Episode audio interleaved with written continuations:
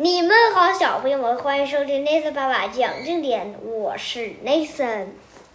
今天我们要来讲这个《利奥叔叔历险记》的第四个冒险故事，在颠倒国当宫廷小丑。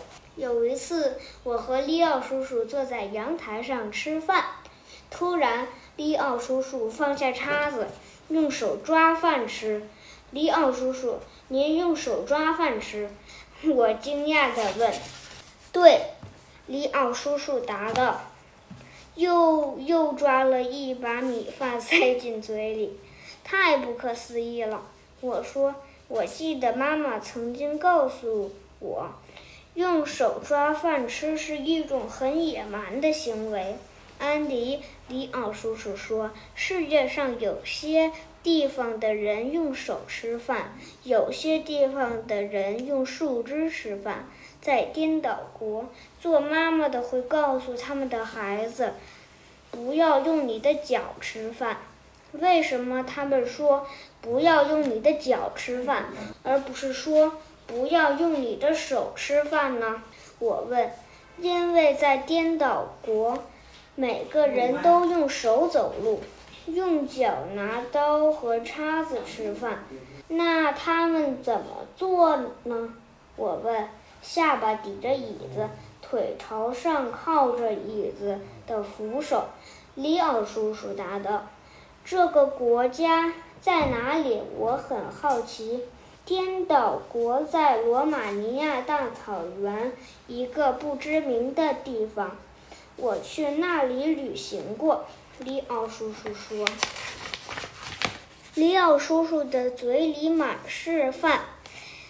咽下饭后，他继续说：‘有一次，我去罗马尼亚大草原旅行，我准备横穿这个地方。正走着，忽然……’”我看到前面有一座被高墙包围着的城市，那里的一切看上去都很正常。但是等我走近后，却发现一个不同寻常的景象：高墙外的守卫是倒立着的，像任何一个地方的守卫一样。他穿着铠甲。戴着头盔，拿着武器，但奇怪的是，他不是用脚站着，而是用手站着。你好，我跟他打招呼。你是什么？守卫大声喝道，惊讶地看着我。我是利奥叔叔，我是人。你怎么是这个样子？你怎么不站着？守卫问。你怎么是这个样子？你为什么倒立着？守卫又问。我问他：“你为什么倒立着？”守卫不知道怎么回答，陷入了沉思。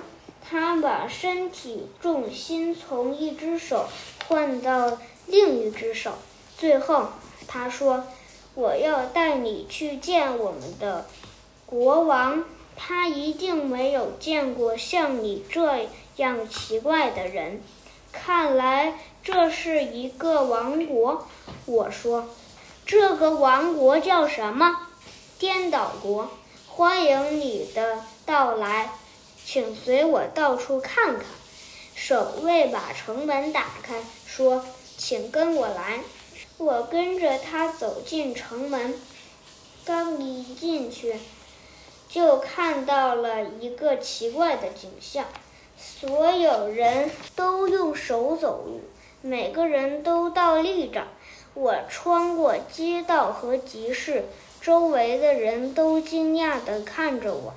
我听见他们在窃窃私语：“那是谁？那是什么？他怎么那样走路？太不可思议了！”一个男孩甚至高声问道。妈妈，那个家伙为什么用脚走路？他的妈妈立刻让他小声些。宝贝，大声说话不礼貌。在颠倒国，我见到了很多奇怪的事。房子的窗户离地面很近，以便人们的头能够从窗口探出去。人们用脚搬运箱子，人们笑的时候看上去像是伤心的撅着嘴；人们心烦的时候，他们的脚在空中挥舞。我跟在守卫后面继续向前走，感觉自己就像个外星人。终于，我们来到了王宫。我们爬上台阶，走进宫殿。在一个高台上，国王和王后并排坐着，下巴抵着椅子，手朝下，脚朝上。公主以同样的姿势坐在国王和王后的斜前方。尊贵的陛下，请您看看这个奇怪的家伙。守卫右脚指着我说。王后瞥了我一眼，尖叫起来：“啊，天哪！”一个仆人急忙用手走到王后身边，用脚递给她一杯水。在场的顾问和部长都惊呆了，他们咕哝道：“这太不可思议了！这是扭曲，这是变态！难道这是我们的敌人对我们的诅咒？”可怜的先生，你叫什么名字？你是怎么来到我们这个伟大的国家的？国王问我。我叫里奥叔叔，我来这里旅行，横穿罗马尼亚大草原时，不经意间来到了这里。陛下，一个顾问说：“请允许我向您发出警示。”如果您不立即处理这个奇怪的家伙，那他肯定会推翻您的统治。尊敬的陛下，请保护好您的王位。另一个顾问说：“这个入侵者恐怕会颠倒我们所熟悉的一切。”接着，那个年纪最大的顾问。挪了挪手，颤巍巍地走上前说：“我预测经济会衰退，用脚走路将会困扰政府，会有很多家庭要求赔偿。”所有的部长和顾问听后都点了点头。好啊，今天的故事就讲到这里，小朋友们晚安。